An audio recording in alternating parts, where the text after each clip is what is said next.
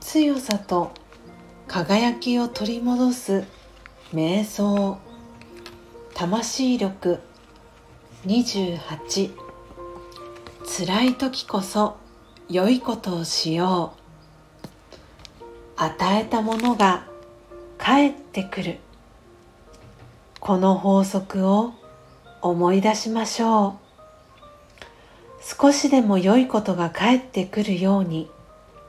まず勇気を出して自分から何かを与え始めます。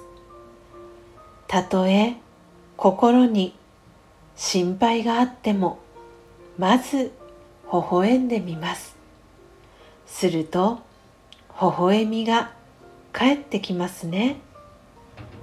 微笑みを寄付しましょう。いつでもどこでも誰にでも惜しみなく寄付します。